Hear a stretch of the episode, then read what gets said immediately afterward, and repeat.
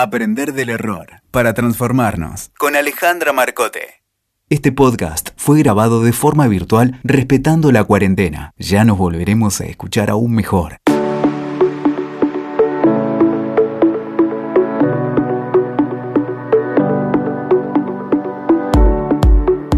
En algún momento de la vida puede que nos haya pasado o que nos suceda en el futuro esa profesión que habíamos elegido para toda la vida o esa organización en la que nos sentíamos tan cómodos, deje ya de ser lo que soñábamos.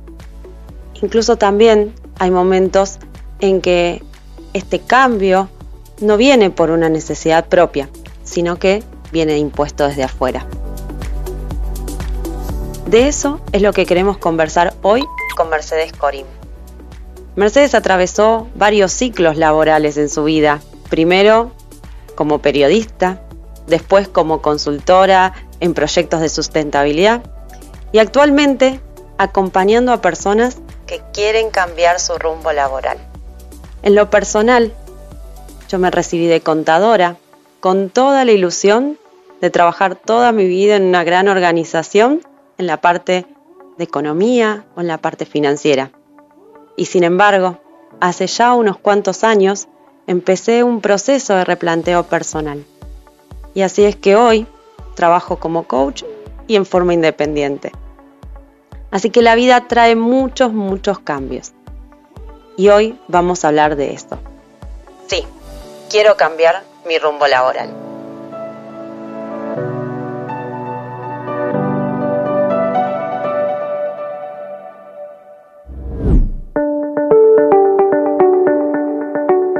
Bueno, Mercedes, muchísimas gracias y bienvenida a este podcast. Gracias, Ale. Muchísimas gracias por la invitación. Siempre un placer conversar con vos. Vos sabés que una de las primeras cosas que a mí me llamó la atención y me encantó de tu, charla TED, Momento Cangrejo, tiene que ver con este concepto de ciclos. Algo que creo que muchos de los que hemos hecho eh, cambios en nuestra vida laboral y demás, nos resuena bastante. ¿Nos puedes contar? Sí, es un tema que, a mí también me resuena bastante en lo personal. Eh, cuando yo me di cuenta que, digamos, que, la imagen de un ciclo eh, tiene el significado que tiene, em, me ayudó a mí a revisar varias, varias etapas e instancias de mi vida y me dio cierta tranquilidad también. También cierta inquietud, porque te abre, este, te, te saca la anestesia de algunas maneras de mirar también, ¿no? Eh, pero en todo caso, eh, siempre enriquecedor. Los ciclos en general, ¿cómo, ¿cómo, uno puede definir un ciclo, ¿no? Algo que tiene un inicio, eh, un desarrollo y un final.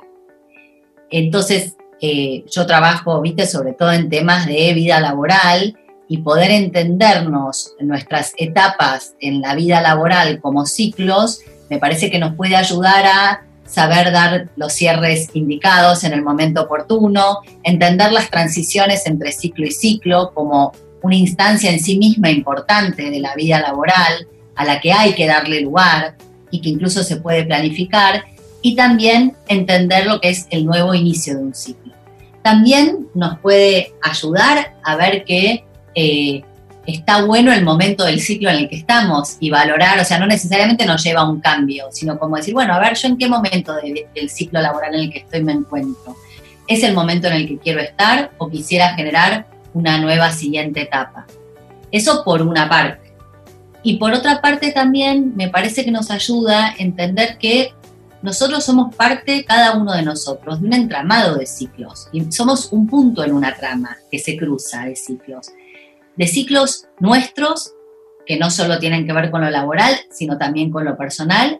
Y dentro de lo personal no hay un único ciclo, tenemos eh, ciclos con eh, nuestras, nuestros afectos, tenemos ciclos con nuestra familia, eh, tenemos ciclos incluso con cada uno de ellos por separado, no como entidades conjuntas y colectivas solamente, quiero decir con cada una de las personas, pero que a la vez estos ciclos nuestros se cruzan con los ciclos en los que se encuentran cada una de esas personas. A nivel laboral también. Sea, mi ciclo se cruza con el ciclo, con el momento del ciclo en el que se encuentra eh, una jefa un jefe, un colega, este, y, digamos, o personas de nuestro entorno laboral que tal vez no tenemos, con las cuales no tenemos una relación tan directa e inmediata. Pero también están mucho más allá de estos ciclos personales y laborales, los ciclos del país en el que nos encontramos y los ciclos globales y sociales, digamos, en que nos encontramos. Estamos atravesados por todos estos ciclos. Vos sabés que algo que a mí me parece muy interesante es que las personas creo que tenemos, no sé, más de 30 o de, 30 para arriba, nos habíamos criado mucho con esta idea de que las cosas son para siempre, O de la profesión para toda la vida, de este tipo de ideas de algo muy permanente. Eh, y eso creo que muchas veces nos juega un poco en contra al momento de querer generar un cambio. Esto que yo estudié tal vez necesito evolucionar y ahora me doy cuenta que va por otro lado mi vida, mi vida profesional, mis, mis ideas, mis, necesidades. Em, y esto, por eso me parece muy interesante este concepto de ciclo. Quizás eso estuvo bueno, lo que estudié, lo que estuve desarrollando, pero puede ser que ya esté necesitando darle un cierre y abrir otro, ¿no? Pasar un cierto momento de transición y abrir otro esto que vos traes es, eh, como vos decís, tiene mucho que ver también con, con cierta edad y cierta generación, de cómo fuimos nacidos y criados, este, de 30 en adelante, te diría, ¿no? Como este, de 30, 40. Y me, me parece justamente que esto que vos decís, ¿no? De darle lugar a la idea de ciclo, ayuda a poder darle un cierre y no sostener lo que no da para más, ¿no? Porque si no también, en función de algo que elegimos, además en general, eh, por ejemplo, una profesión la, elegimos a los 18, 17, tenemos muy poca idea de la vida e incluso de nosotros mismos y nuestros intereses. Entonces puede ser que por X motivos hayamos tomado la decisión que hayamos tomado y seguramente eso nos, nos llevó a formarnos y a generar entornos y a crecer, incluso a independizarnos, pero no quiere decir que sea una decisión única y para siempre. Eh, es válido volver a preguntarnos en algún momento, bueno, ¿es esto? O sea, voy a seguir en esto porque es lo que elegí casi en otra vida a veces, ¿no? Porque a los 18, a los 30 y después a los 40, a los 50 nos queda muy lejos, aunque seamos nosotros mismos. Totalmente. Y estaba pensando en que en ese momento en que empezamos a pensar, la verdad es que acá esto que yo estudié a los 18, me parece que hoy no tiene tal vez tanto sentido para mí. Está buenísimo eso de ver, bueno, quizás era otra vida, ¿no? Era un otro yo que tenía otro conocimiento, quizás un, determinado conocimiento, y pasa lo mismo a los, quizás a los 45, con el cambio que hicimos a los 30, nos parece también. Ahora, algo que, creo que aparece también en, nuestra mente muchas veces es, es esto de, entonces, como que debería haber sabido que esto no era para mí, ¿no? como que nos empezamos a renegar de esa elección que hicimos en otro momento, ¿no? De, esa elección que hice en algún otro momento con otra información. En esto de preguntarnos y, enojarnos con nosotros mismos de por cómo no nos dimos cuenta a los 18 que a los 30 íbamos a querer cambiar y cómo no nos dimos cuenta eh, eh, a los 45, que a los 30 el cambio que pensamos no iba a ser el que íbamos a querer sostener más de 15 años, que es un montón de tiempo, me parece que tiene que ver también con eh, que medio en la cultura judeocristiana en la que estamos, somos varios de nosotros nacidos y criados, es como que la manera que tenemos de, de traccionar tiene que ver o con la preocupación o con la culpa y no hay, digamos, lugar para algo más liviano, ¿no? Donde digas, bueno, esto, eh, tomé una decisión en su momento, fue válida para ese tiempo, de hecho duró bastante tiempo, y ahora tendré que tomar otra, más con, como con cierta naturalidad incluso de lo que implica un proceso de vida. Y de hecho con cierta naturalidad de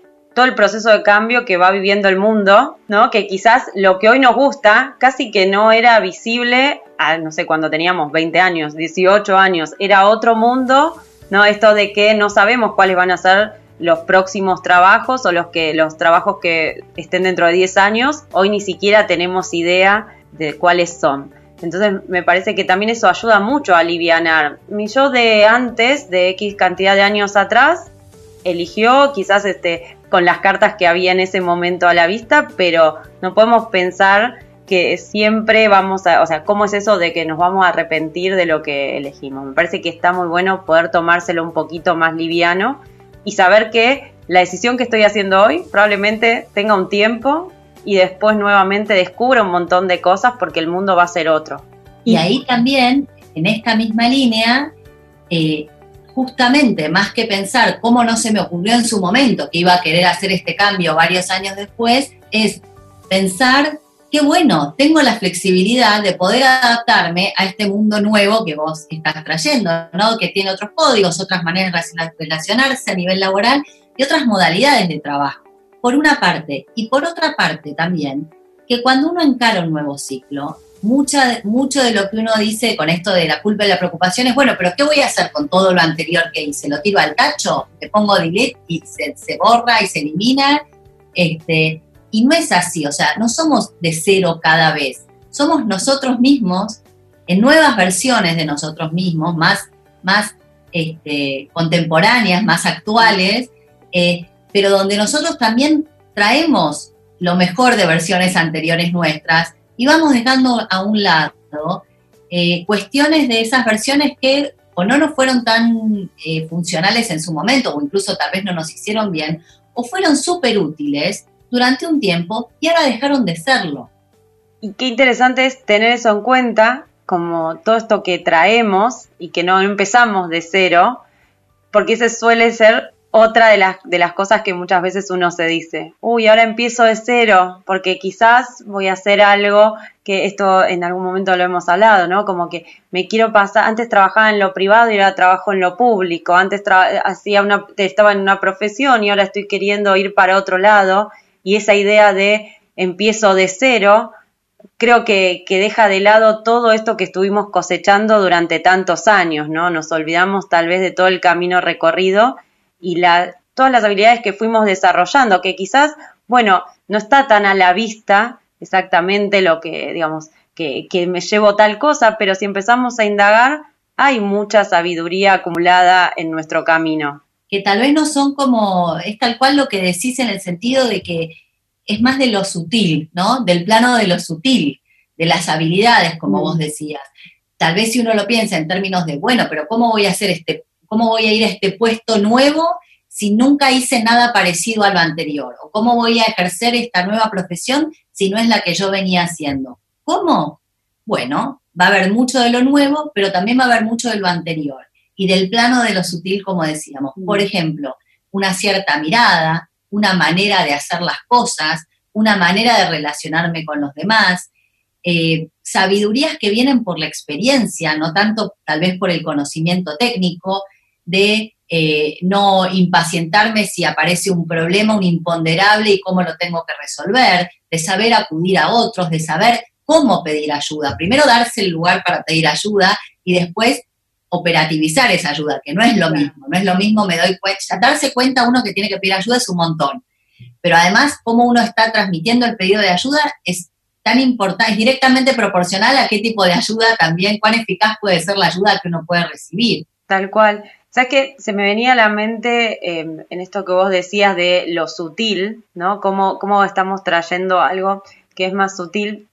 Eh, recuerdo cuando bueno, en esto de que yo trabajé muchos años analizando proyectos, eh, en control de gestión, en presupuestación, y uno a priori dice, bueno, pero de todo esto numérico, de tantos Excel, ¿qué puedes llevar quizás hacia un desarrollo mucho más soft? A, como en algún momento, eh, organizar eventos, bueno, más allá del trabajo de coaching.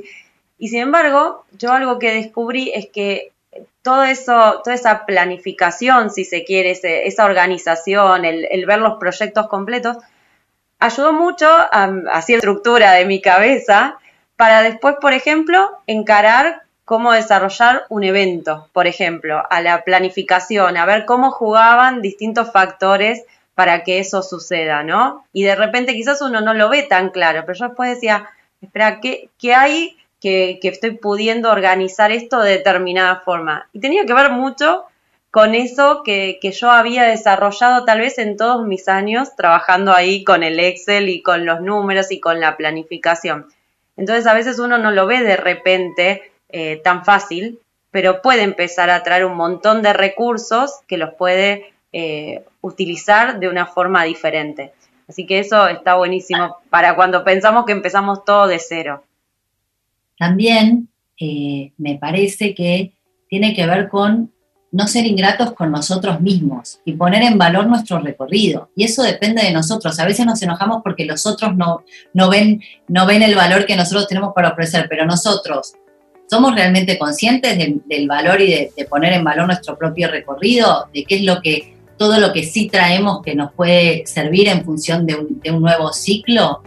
Eso me parece que, muchas veces este, ni, ni, nos lo permitimos y también muchísimas veces y sobre todo gente muy autoexigente y, con esta cosa que decía antes como de este estilo preocupado, este, más que ocupado y, este, culposo, pero sobre todo desde la preocupación, muchísimas veces al iniciar un nuevo ciclo, o sobre todo cuando estamos cerrando el ciclo anterior, eh, lo que nos pasa es que nos paramos mucho más en lo que, digamos, como en nuestro aspecto de carencia que en nuestro aspecto de abundancia, ¿no? Y, todos tenemos ambos aspectos, pero nosotros tenemos que elegir por nosotros mismos, siendo gente adulta, ¿no? Cuando uno, yo digo, eh, digamos, ya hacia los 40 es cuando uno llega a la mayoría de edad laboral, ¿no? Entonces, como mayores de edad que somos, tenemos que hacernos cargo de dónde, de en qué parte de nosotros mismos nos estamos parando para encarar el nuevo ciclo nos vamos a parar desde la parte más carente que todos tenemos o desde la parte más abundante que también todos tenemos.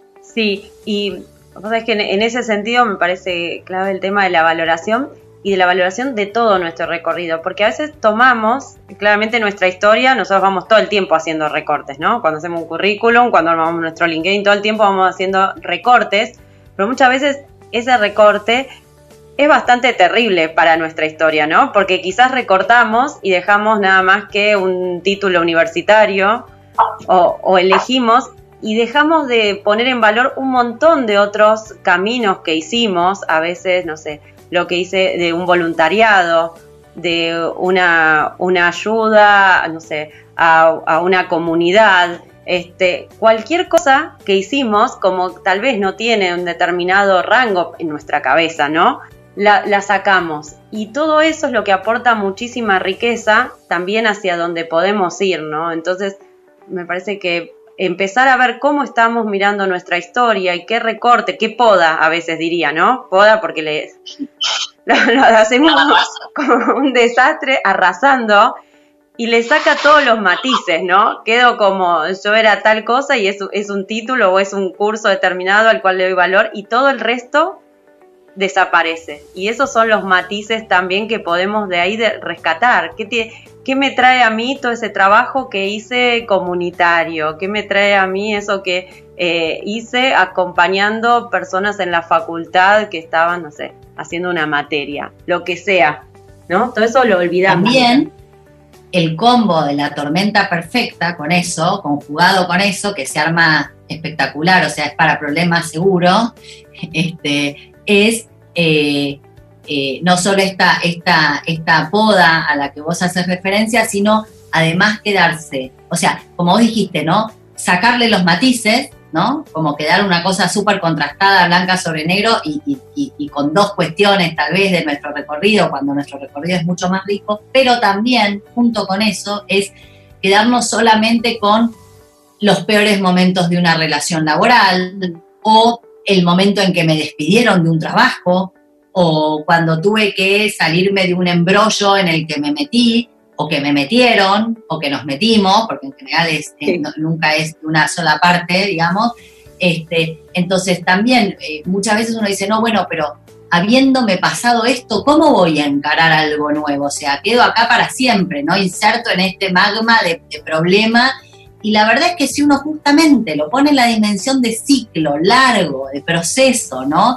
Con matices, como bien vos decías, y bueno, eso toma otra envergadura, digamos, otra, otra dimensión, o sea, uno lo pondera diferente porque lo integra justamente a lo que es todo un ciclo, que es muchísimo más allá de alguna situación puntual o algún tipo de relación puntual o alguna problemática que haya uno tenido que por supuesto todos tuvimos además, más o menos, nadie está exento de eso. Entonces los matices también implican poder matizar esas cuestiones muy complejas que hemos vivido cada uno en su vida laboral, que si uno las pone en un marco determinado, ya tienen otro, digamos, otro cariz, que no es que invaden todo, sino uno hace un poco como la parte por el todo, ¿no? Como si esa única parte tiñera todo el ciclo.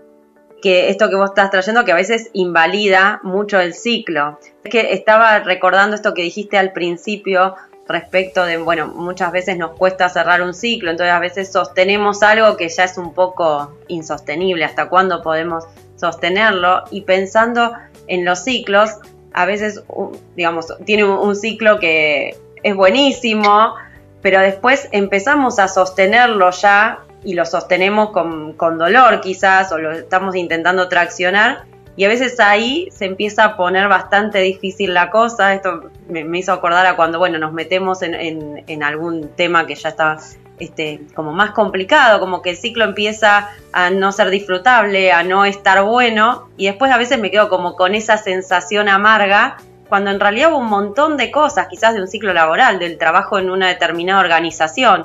Hubo un montón de años que estuvo buenísimo, pero después ya hubo un, uno o dos años que no estuvieron buenos, que empezaron a pasar un montón de cosas.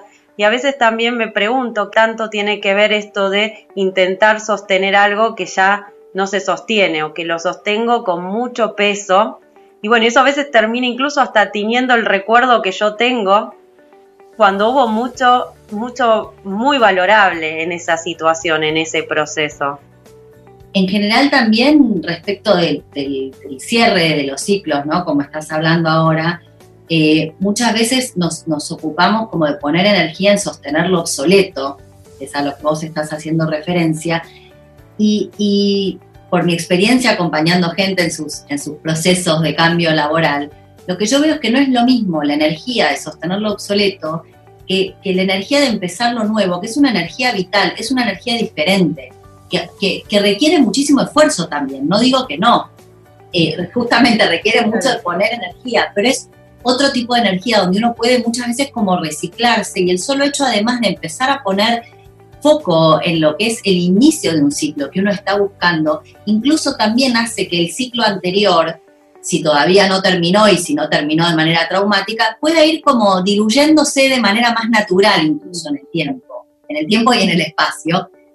Pero también es cierto que no siempre uno puede cerrar los ciclos de manera prolija, previsora, ¿no? e impoluta, y muchísimas veces uno no, no, puede con eso y lo termina de manera desprolija, con esquirlas disparadas para todos lados, incluso para con uno mismo o para con otros, eh, y, decide más tarde que temprano, pero bueno, también eh, eh, como justamente somos parte de otros ciclos propios y ajenos, y de muchas variables que entran en juego a la hora de un final de ciclo, que tienen mucho más mucho más allá de nuestra, de nuestra inquietud respecto al tema o de nuestra voluntad consciente sobre querer accionar en eso.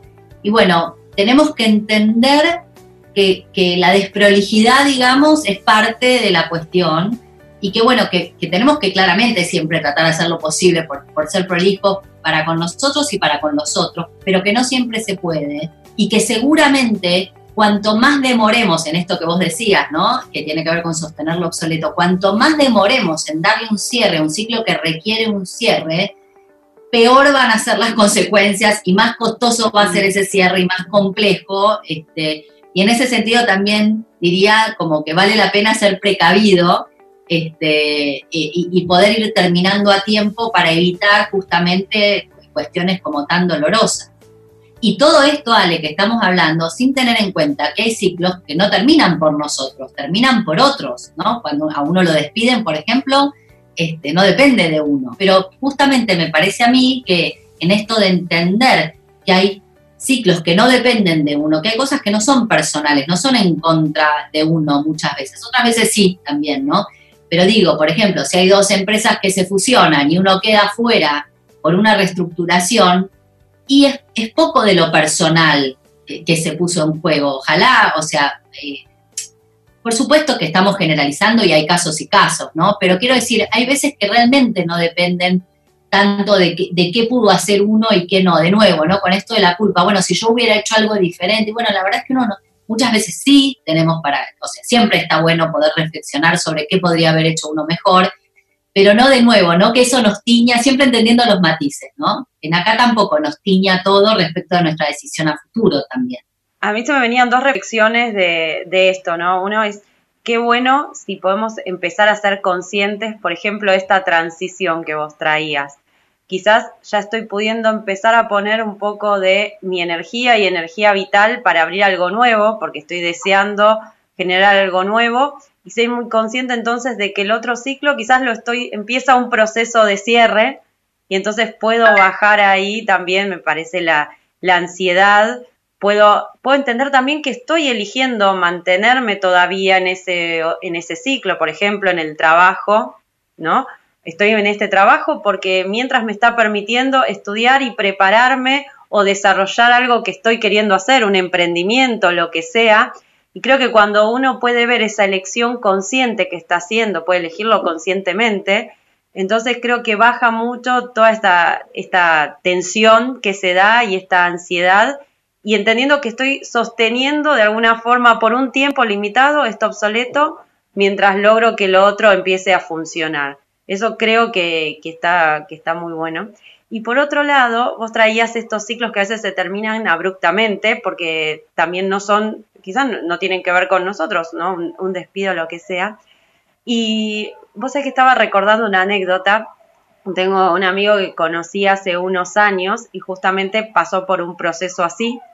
Y él, eh, él también estaba en el mundo de los números y demás, y apenas lo echaron, empezó a buscar directamente lo mismo, eh, no encontraba otras posibilidades laborales en ese momento, hasta que tuvo una conversación con una persona, una reorientadora vocacional, que vaya a saber por qué llegó a su vida, y en, ese indagar y demás, él habló de algo que le gustaba mucho, que tenía que ver con eh, hablar sobre el, el, liderazgo, bueno, temas de recursos humanos, que estaban ahí medios dormidos. Y lo que él terminó haciendo fue meterse más allá de quizás seguir buscando un poco ese camino de los números, empezó a, a, escribir e investigar y hasta que se dio cuenta que podía andar por ahí. No sabes que él, unos años después, ahora, tiene libros, este, da conferencias, todo sobre temática de liderazgo, pero fue muy interesante cómo eso, que, para, que había sido un golpe durísimo para él, pudo cortar a partir de ciertas conversaciones, pudo salir ese automático y darse cuenta, y eso ha sido una oportunidad de cambiar su vida, que no quiere decir que no haya sido difícil durante bastante tiempo, pero como a veces también esos, esos golpes que nos da la vida pueden reconvertirnos, ayudar a reconvertirnos en algo o ayudar a poner el foco en otro lugar este, y también despertarnos nuevas posibilidades, ¿no? Me parece que, que a veces estar atento y con las antenas prendidas de por dónde, con qué estamos sintonizando.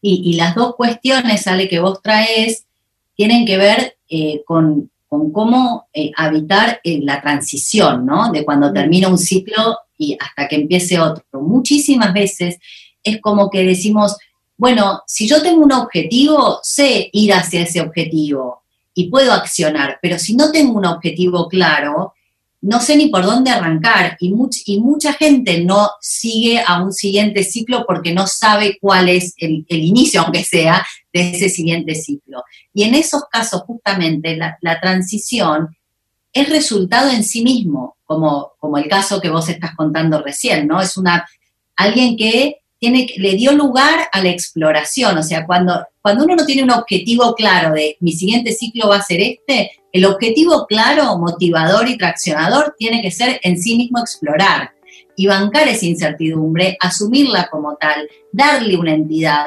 darle método, ¿no? Eh, yo digo, es como, eh, digamos, como la improvisación, pero la improvisación en el rap, en el jazz, en la payada, son, digamos, eh, hay, mucho de lo creativo y de lo, de lo nuevo en cada momento que se pone en juego, pero sobre una base firme de códigos ¿no? Que son estos pilares, estos andamiajes que nos ponemos. La improvisación en teatro es lo mismo, no es solamente improvisación, hay una base sobre la cual se improvisa, ¿no? Entonces, ¿cuál es esa base que nosotros nos tenemos que generar eh, para que esa exploración despliegue toda la creatividad y la apertura y la divergencia, ¿no? Como el abanico que necesitamos que se abra para después ir convergiendo y cerrando y que sea conducente hacia algún lugar que de inicio tenemos que asumir que no vamos a saber cuál es. Un poco cuando uno ya asume que no sabe cuál es y deja de buscar ese inicio próximo para, para empezar a traccionar y lo deja a un lado y asume que eso no va a existir por ahora, también en un punto es un alivio, como es un alivio el cierre porque uno le está poniendo foco a lo nuevo, ¿no? Y ahí es donde se empieza uno a poder desplegar, digamos, esto que eh, en esta charla que vos mencionabas, este momento cangrejo, yo trato como de ilustrar justamente que los cangrejos lo que nos traen es esto de tener que sacarse la caparazón, que es la misma que es la estructura externa que los venía cuidando, ¿sí? Y dándole forma, y justamente cuidando a partir de su dureza, como un escudo, pero que justamente esa misma naturaleza de dureza que tiene la caparazón es lo que cuando necesitan seguir creciendo se tienen que sacar de encima como un corset porque les restringe el crecimiento. Y cuando se la sacan están súper vulnerables porque no tienen su caparazón, que era lo que les daba cobijo, pero a la vez es un momento de mucho crecimiento donde toman mucha agua, se nutren mucho, este, buscan sus nutrientes. También es un momento de, apareamiento entre los cangrejos porque están también, digamos, más, más disponibles, digamos, menos, menos resguardados, pero también más vulnerables. Este, y entonces realmente es un momento como de mucha fertilidad y nutrición, ¿no? Entonces tenemos para aprender de ellos, de que, digamos, eh, digamos seguramente las transiciones son momentos muy nutritivos y también de vulnerabilidad. Y qué bueno si podemos darnos cuenta de eso, ser conscientes de eso y aceptarlo, ¿no? Porque muchas veces queremos el cambio y algo nuevo, pero siempre estando en el mismo lugar, tal vez, o en, un lugar de que sabemos todo y que tenemos todas las respuestas. Y claramente necesitamos empezar a, a tener una transición hacia, no, no tengo todas las respuestas, tal vez no sé hacia dónde estoy yendo, estoy buscando, estoy explorando. Y me quiero quedar con esto, vos traías la metáfora del cangrejo y me gusta mucho cómo utilizás las metáforas de los animales. Em, y, quiero preguntarte respecto de los distintos tipos de cambio, que sé que utilizás las metáforas y me encanta. ¿Cómo, cómo son estos distintos tipos de cambios con los que podemos encontrarnos? Bueno, yo eh, a mí también me encantan las, digamos, cómo los animales o la naturaleza en general, ¿no? Puede ilustrarnos respecto de estas cuestiones de los ciclos y de los cambios, ¿no? En los ciclos tenemos la naturaleza, el, ciclo más obvio, digamos, es el de las estaciones, ¿no? Este, que, el, verano le da lugar al otoño, el otoño le da lugar al invierno, el invierno le da lugar a la primavera y cada una necesita, es en sí misma, pero a la vez necesita de las otras para, para la completud, ¿no? De lo que, de lo que, de lo que se busca, digamos, en la naturaleza. Y los animales nos, nos ilustran varios tipos de cambio. Mira, fíjate, tenés las aves que migran ¿no? de entorno cuando, cuando el hábitat natural ya no les es por, por, razones de temperatura o de alimentación, ya no les está resultando y entonces migran de entorno y buscan otro nuevo hábitat, ¿no? Y tal vez justamente después, como están atravesadas por otros ciclos que tienen que ver con la naturaleza, tal vez cuando vuelve una estación más adecuada, vuelven al entorno anterior, ¿no? Eh, nosotros también como humanos en nuestra vida laboral y también en la personal, pero yo me ocupo de la laboral, este, eh, podemos cambiar de entorno cuando el entorno ya no nos es funcional a nuestro propio desarrollo, ¿no? Que se puede volver tóxico, pero tal vez no necesariamente tóxico, sino que sencillamente deja de, de resultarnos interesante para nuestro propio crecimiento. Y a veces cambiar de entorno puede ser o cambiar, a veces puede ser cambiar de, si uno está en una empresa, pasar a otra empresa y a veces tiene que ver con cambiar más fuertemente, como puede ser, como vos mencionabas antes, pasar del, por ejemplo, del mundo de las ONGs al mundo del sector público o del sector público al sector privado y a veces cambiar de entorno quiere decir realmente no solo, digamos, el cambio del entorno, sino como una, eh, digamos, como una mutación, digamos, mayor que puede implicar tener que ver, por ejemplo, pasar de una profesión a otra. Eh, y en eso también, bueno, digamos, otros, otros, eh, el animal, digamos, por, por, naturaleza, que, el ser vivo por naturaleza que nos lleva como más al cambio como profundo, obvio, pero que mantiene cierta esencia, es el gusano que se convierte en mariposa, que ya es casi como un cliché de lo que implica, digamos, un cambio, este, un proceso de cambio, ¿no? Que tiene que ver eso con un cambio profundo, donde hoy tengo este, esta forma y, esta forma que me implica eh, circular de cierta manera, como puede hacer un gusano, y, adquiero esta otra forma que, implica tener estos otros colores este, y, circular de otra manera. Yo no pienso que el gusano sea negativo, digamos, ¿no? Y que entonces todos, todos tenemos que pasar de gusano a mariposa. Me parece que lo, hay que entender al, gusano en su naturaleza bella que tiene y a la mariposa en su otra naturaleza bella, pero a la vez entendiendo que ambos tienen una esencia en común, o sea, son, son el mismo ser, son el mm. mismo ser que, digamos que en una etapa tiene cierta forma y se alimenta de cierta manera y, se relaciona con, otro, con su entorno de cierta manera y en otro momento de su vida, breve por otra parte, este, tiene, eh, digamos, otros, otros formatos y otras maneras de relacionarse. Se me estaba ocurriendo mientras traías lo del gusano en mariposa, em, que algo interesante que pasa y con esto de los procesos es que si la, digamos, eh, cuando el, gusano está como en, ese proceso de convertirse en mariposa, si alguien rompe esa, esa, claro, en el capullo, si alguien rompe ese capullo, la mariposa no tendría la suficiente fuerza en las alas para salir volando, ¿no? De hecho, todo ese proceso de ruptura del capullo hace que la fuerza del, digamos, que la mariposa desarrolle mucha fuerza en sus alas y pueda salir volando. Entonces, a veces me quedé, pensando como en la, en la importancia del proceso. ¿no? A veces uno quiere, bueno, a ver cómo es ese proceso, cómo puedo facilitar ese proceso a la otra persona eh, de hecho, hay un, hay un cuento con, justamente con un chico que corta ese capullo y lo único que ve es, es un gusano con un intento de alas que no pueden levantar, ¿no? Eh, entonces, muchas veces no queremos pasar por el proceso para convertirnos en mariposa, para convertir en, no sé, el cambio de profesión, el cambio de empresa, lo que queramos. Pero bueno, el proceso es lo que nos nutre para llegar a tener esa fuerza probablemente. Eh, me, quedé, me quedé con esta idea en el gusano y la mariposa. Y, no necesariamente con alguien que lo rompe de afuera, o sea, uno no puede acelerar los procesos que requieren el tiempo que requiere el proceso mm. en su naturaleza también, ¿no? Este, porque, porque, porque lo, lo acelerás y no funciona. No funciona, te quedas a mitad de camino en este ser eh, triste, digamos, que estamos describiendo, ¿no? De que no es ni una cosa ni la otra, este, entonces, cómo realmente las cosas requieren el tiempo que requieren y, mejor no apurarlas. Que tampoco quiere decir estar paralizado, ¿no? Ahora volvemos a los animales, pero siguiendo con la idea como de, las, de, símbolos que nos ayudan a pensar esto, a mí me gusta mucho, eh, tengo, lo tengo justo acá, lo voy a, digamos, me lo voy a poner más cerquita, eh, es el, el Wu Wei, que es un símbolo de la tradición milenaria oriental que usa mucho el budismo zen, que tiene que ver eh, con, la no acción, pero que no hay que confundir la no acción con la parálisis. ¿sí? La no acción tiene que ver con no forzar, no estar accionando lo que tiene su propio tiempo. Me parece que tiene que ver bastante con lo que estamos conversando. Con, una conciencia también, ¿no? Del fluir con los procesos, con, un, con una conexión este, creo que esta, esta no acción tiene mucho que ver con eso, con una conexión de lo que está sucediendo, no es que estoy desconectado y me paralizo, sino que voy en ese fluir, ¿no? Y volviendo, que me quedó colgadito uno, pobrecito, tengo otros animales, pero traigo uno último, porque me gusta este otro, porque no tiene que ver con, hablamos de las aves y cambiar de entorno, hablamos de, de los cangrejos y el cambio que generan en sí mismos, este, y hablamos de, de, mutaciones, ¿no? Como puede ser eso de cambiar directamente de carrera, como puede ser pasar de la belleza del gusano a la belleza de la mariposa.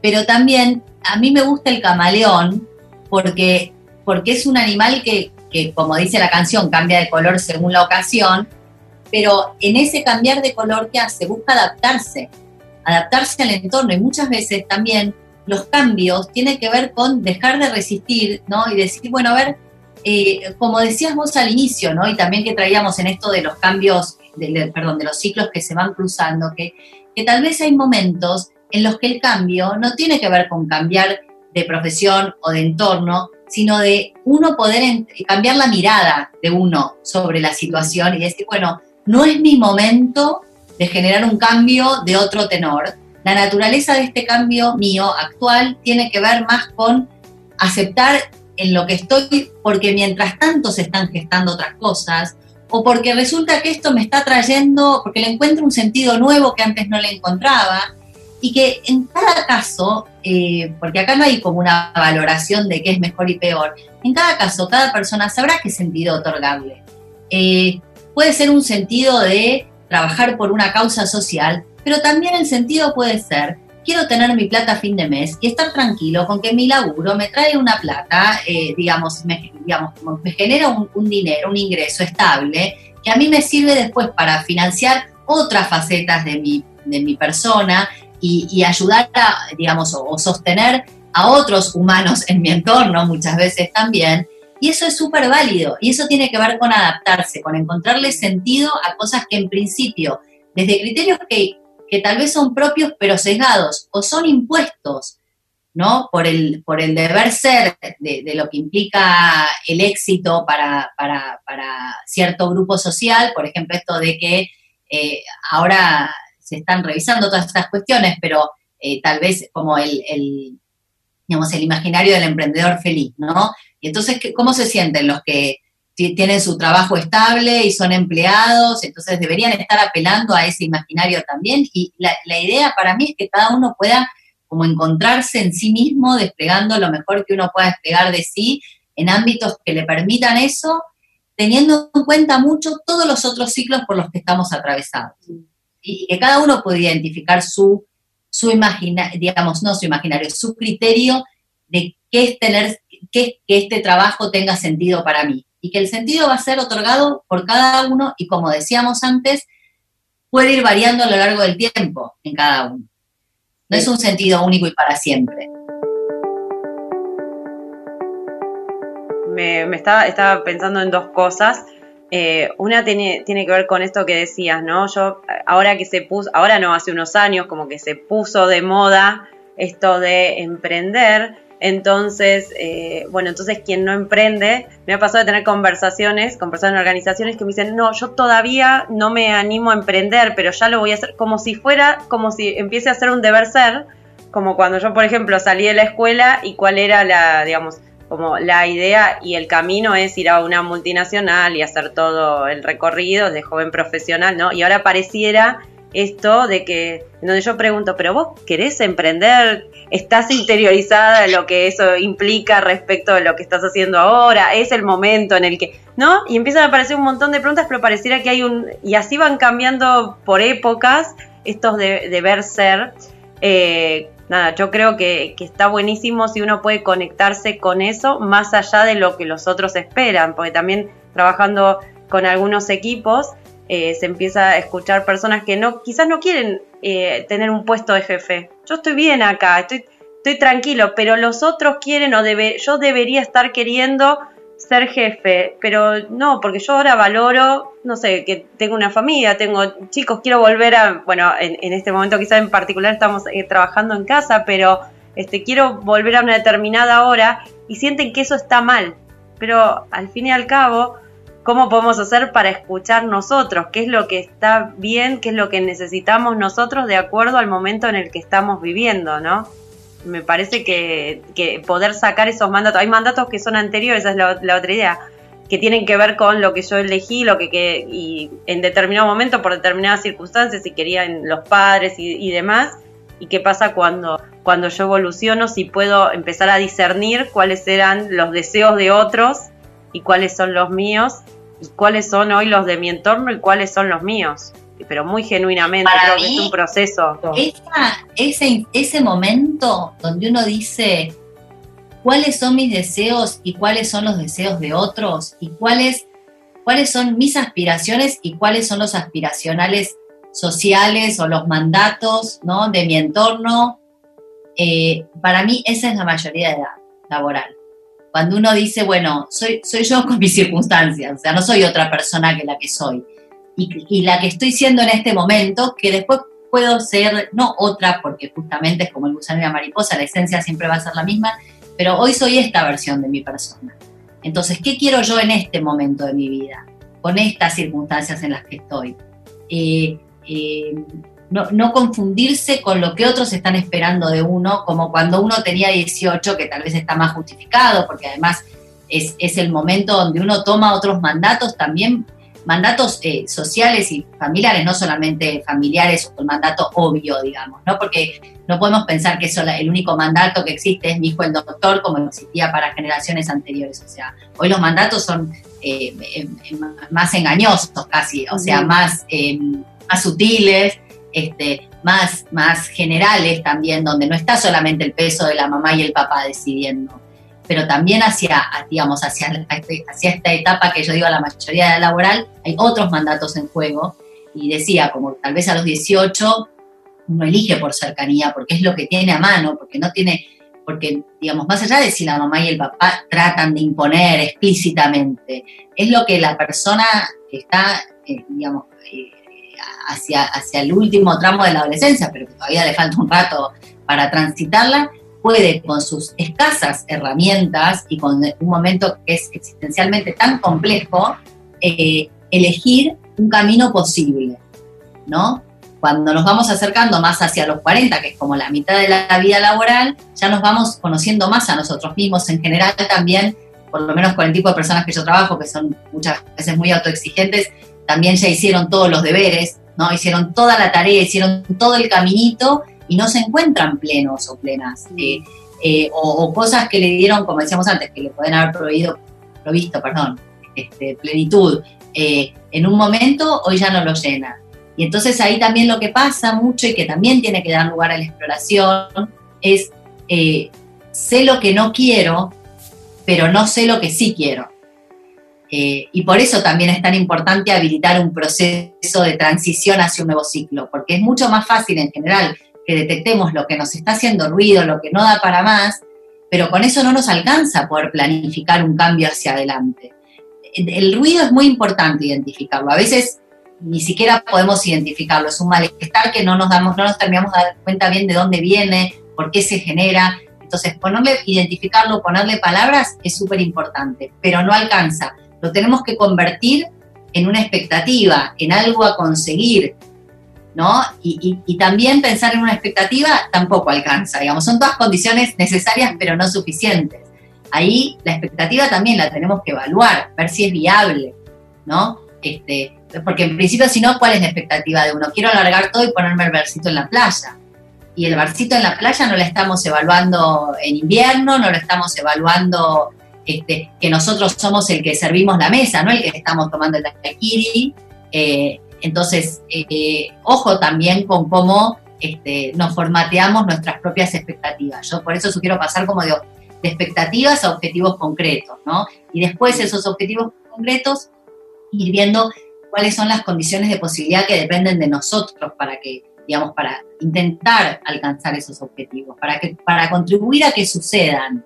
Claro. Eh, y muchas veces en ese camino de ir generando condiciones de posibilidad que dependan de nosotros para contribuir a que esos objetivos sucedan, nos damos cuenta que los objetivos originales no son los que necesariamente estamos buscando o aparecen otras nuevas alternativas que no tienen que ver con esos objetivos, este, pero que justamente no se hubieran generado si nosotros no nos hubiéramos encargado de construir esas condiciones que dependen de nosotros para que se generen y aparezcan estas oportunidades.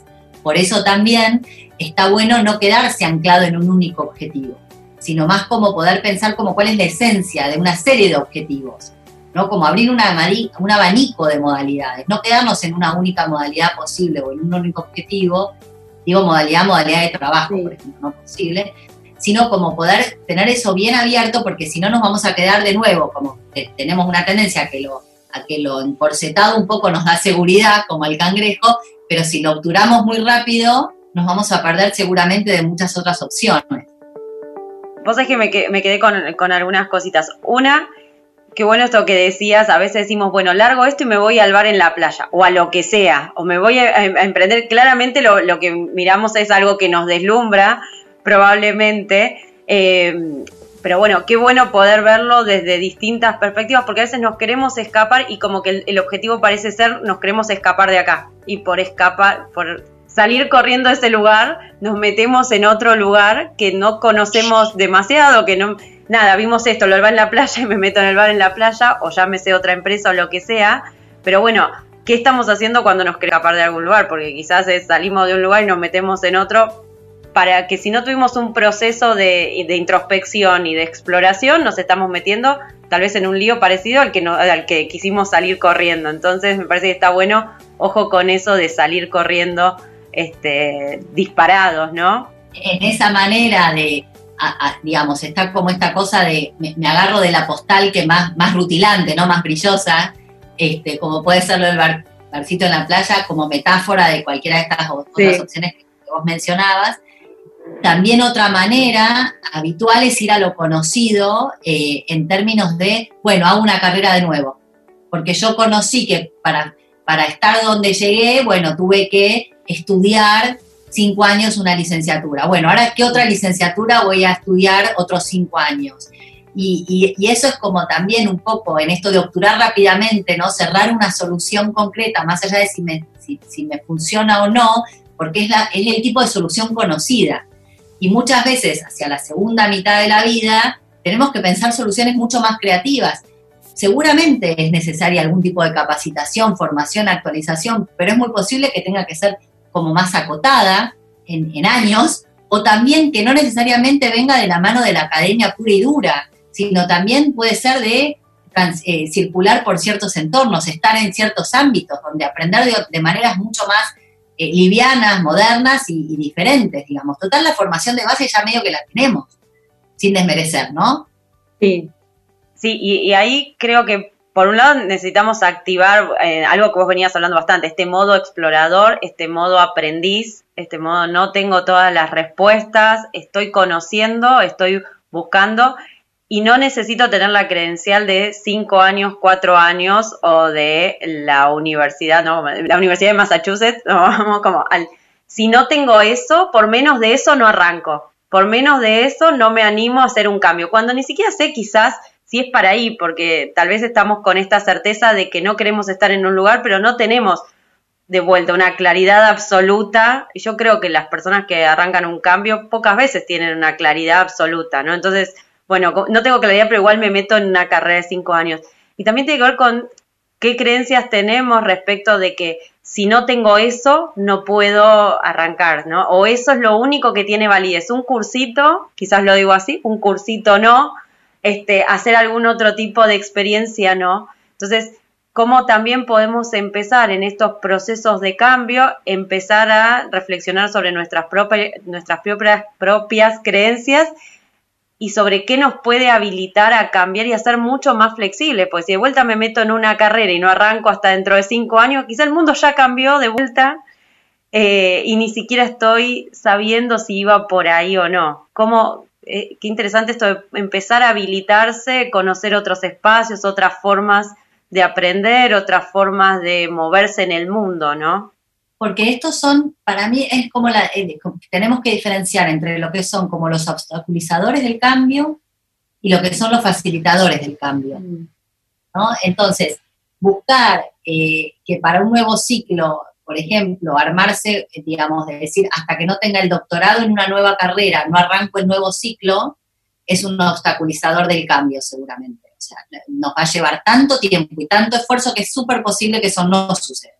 Mm. O, que, suceda con esta cosa del estilo, como yo decía inicialmente, como preocupado y culposo de, bueno, pero si no es con sangre, sudor y lágrimas, no lo encaro, ¿no? Que es como muy un clásico. Y después están los facilitadores del cambio, que es esto de decir, bueno, a ver, ¿qué entornos podrían ayudarme a mí a actualizarme en esto que seguramente necesito actualizarme o abrir un poco el juego, ¿no? De, tipos de vínculos que estoy teniendo o donde yo pueda eh, digamos, desarrollar otra faceta mía o que está anestesiada o que, o que, o que es muy embrionaria y la tengo que hacer crecer, ¿no? Y hay veces que también, por ejemplo, tiene que ver con, me involucro en un proyecto corto, que no sea de años, digamos, corto, que tampoco necesariamente sea de estudiar, pero que me implique aprendizaje, donde además yo pueda aprender de mí en mis otras versiones, ¿no? De decir, ay, bueno, mira, resulta que soy buena, eh, como vos mencionabas, eh, también, eh, digamos, esto, por ejemplo, voluntariados, ¿no? Resulta que soy buena organizando, como vos también este, decías, ¿no? Entonces, eh, resulta que me, digamos, me encuentro desplegando una serie de, de capacidades mías que tal vez antes no es que no, tal vez no supiera que las tenía, tal vez sí sabía que las tenía, pero no, no encontraba como dónde encauzarlas, ¿no? Y ahí, sabes que algo que se me venía en mente es una frase que me habían dicho hace un tiempo es, bueno, pero siento que voy a estar perdiendo el tiempo, ¿no? Esto que a veces tenemos también, si hablamos de obstaculizadores, eh, estas ideas de siento que voy a estar perdiendo el tiempo. Si estoy explorando y si no tengo un resultado asegurado, de que esto, esta experiencia de voluntariado, de ir a, este, a, dar, un, no sé, cursos a la facultad, este, de ir a hacer cualquier, cualquier cosa que me, que me resuene, si no tengo un resultado asegurado, es una pérdida de tiempo. Y esto es algo que, también suele pasar y creo que nos deja paralizados y nos priva de vivir esas experiencias y de entender qué nos pasa por eso y, y quizás ni entender, a nivel más inconsciente. ¿Qué, hay ahí que resuena en nosotros y que nos puede incluso conectar con alguna habilidad que no tenemos tan en claro que tenemos, ¿no? Y, en ese caso yo diría, seguramente va a haber un resultado asegurado, mm. que va a tener que ver con aprender sobre vos mismo como persona, que va a tener que ver con qué posibilidades vas encontrando en el camino, lo que no va a haber es el resultado obvio, puro y duro, digamos, ¿no? Es un resultado más de lo sutil y de este otro plano del que venimos hablando que de, bueno, de acá salgo con un laburo nuevo.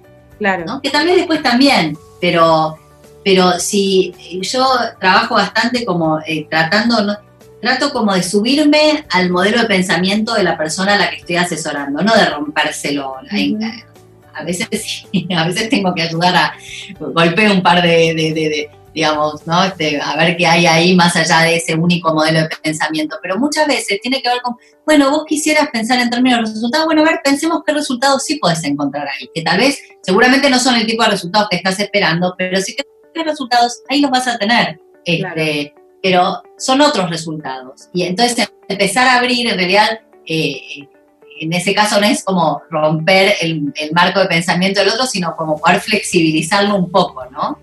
Mm, y en esto de los obstaculizadores del cambio y de los facilitadores que traías, em, y algo que ya has eh, traído ahí en, distintos momentos de la charla, pero para puntualizarlo, está el tema de las relaciones, de los vínculos, de los grupos con los que nos estamos relacionando eh, probablemente durante un proceso eh, y algo que aparece mucho y que creo que yo por lo menos lo, he vivido es encontrarnos en algún momento bastante solos porque estamos queriendo cambiar, queriendo ir hacia otro lugar, descubriendo una versión de nosotros que tal vez desconocíamos eh, y tal vez eso que teníamos tan seguro ahora ya no lo es y nos encontramos solos porque no encontramos eh, opiniones ahí muy favorables que las buscamos, muy favorables al cambio y ahí, pasan varias cosas, ¿no? Esto que ya hemos conversado en algún momento. Muchas veces le preguntamos a, alguien, che, ¿sabes que estoy en este proceso y de, búsqueda de cambio? Y pero si estudiaste tantos años para esto, hace tantos años que estás en esta empresa, ahora se te da por cambiar, pero dale, déjate, ¿no? Y, seguí con esto. Eh, entonces creo que ahí hay varios momentos. Uno es esta búsqueda que muchas veces hacemos de opinión. En algún momento que decimos, bueno, voy a dejar de, buscar opinión en este sentido y me escucho más a mí si es que, llegamos a ese momento. Y a veces incluso el momento de alejarnos de algunos círculos en donde vemos que tal vez no estamos siendo muy bienvenidos y la soledad que a veces conlleva eso.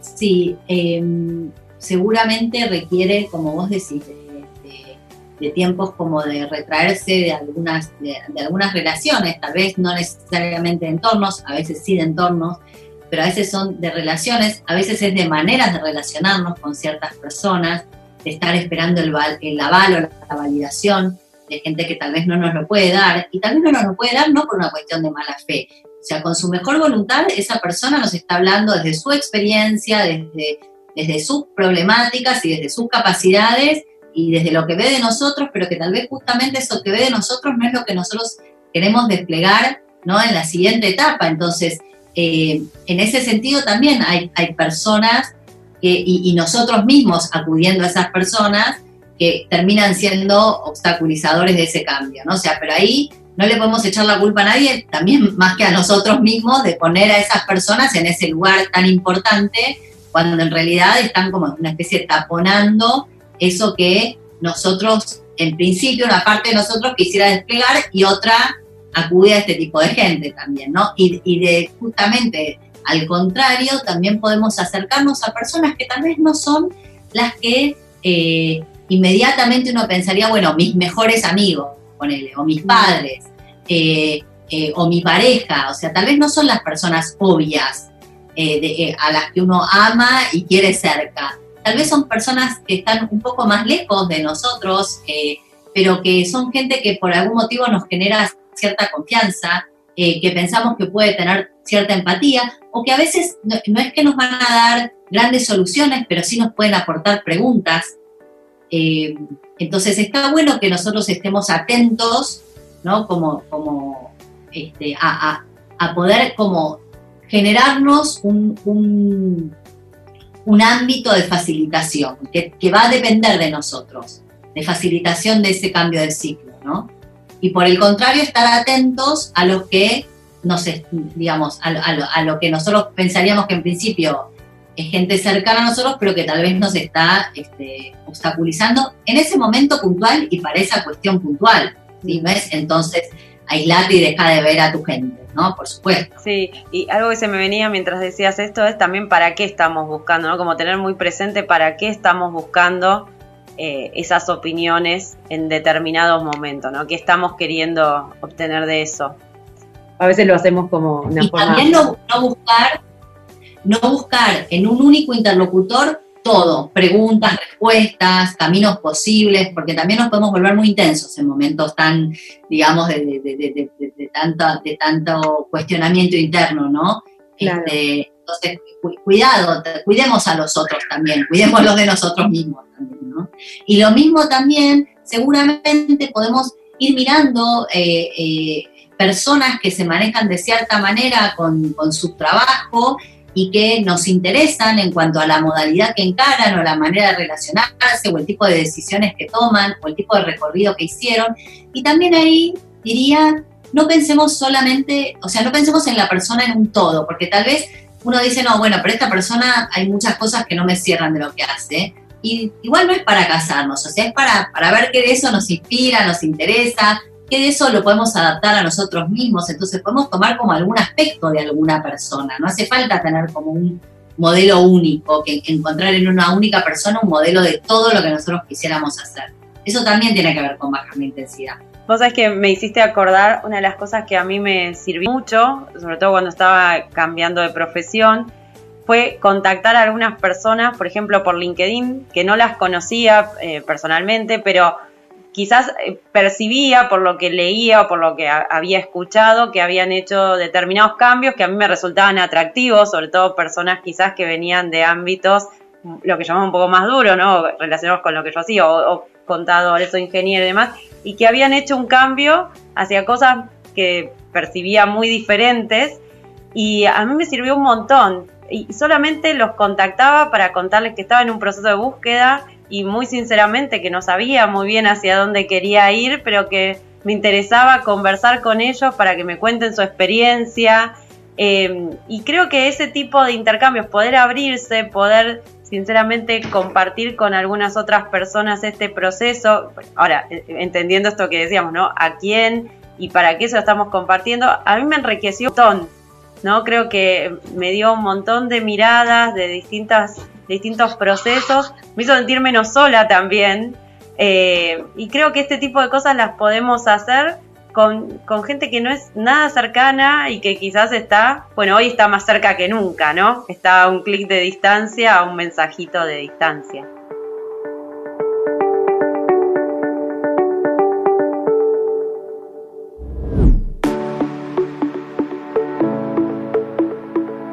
Mercedes, para cerrando, porque ya estamos por, por la hora, y me encantaría que nos cuentes un poquito de modo Delta. Vos trabajás con personas que están en procesos de cambio desde lo profesional, entonces quizás algún, algún tip, alguna línea de, de, este proceso, ¿no?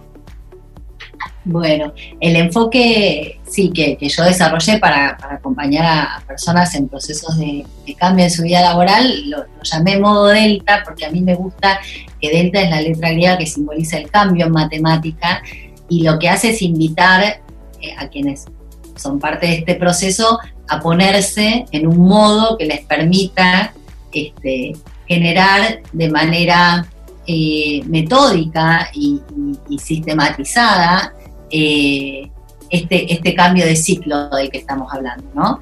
Em, eh, y, poder como, te diría en principio, como, como inicio de ese proceso, poder pasar de lo que decía antes, ¿no? De lo que es un ruido, detectar un ruido que es un montón, pero no es suficiente, a poder ponerlo en expectativas. Y, y el poder poner en expectativas luego lo que hace es poder bajar los objetivos, evaluar la viabilidad y poder empezar a planificar estrategias en función de esos objetivos que, uno se va trazando y que depende sobre todo de uno para poder eh, ir contribuyendo a que esos objetivos sucedan.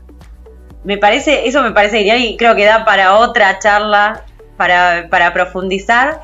Me encantaría que las personas que están escuchando este podcast si quieren conocer más, si quieren contactarte, ¿dónde pueden hacerlo? Bueno, gracias, Ale. está mi sitio que es www.mercedescorim.com y también en las redes sociales habituales me encuentran eh, con, mi nombre Mercedes Corín, tanto en LinkedIn como, como en Twitter y en Facebook y en Instagram y y estoy atenta como corresponde este, a alguien de estos tiempos, estoy bastante atenta a las redes, así que si alguien quiere también contactarse eh, por esos medios puede hacerlo o a través del formulario del sitio o este, a través de alguna de las redes. Muchísimas, muchísimas gracias por todo lo que nos has compartido desde tu experiencia. Si querés conocer más del tema, puedes encontrar más info en mi web www.alemarcote.com o en www.aprenderdelerror.com. También podemos seguir conversando en las redes sociales. En Twitter, arroba alemarcote, ok. En Instagram, arroba alemarcote. En Facebook, alemarcote innovación y coaching. O en LinkedIn, Alejandra Marcote. Te invito a que nos escuchemos la próxima semana en un nuevo episodio de Aprender del Error para Transformarnos.